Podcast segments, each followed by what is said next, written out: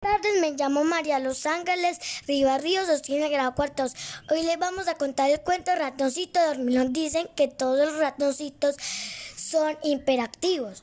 Jugadores traviesos, pero dicen no más, Porque yo conocí a un ratoncito llamado Alfredo. que no era ni siquiera un poquito trabajador, Era el más floguito y el más... destartalado de todos.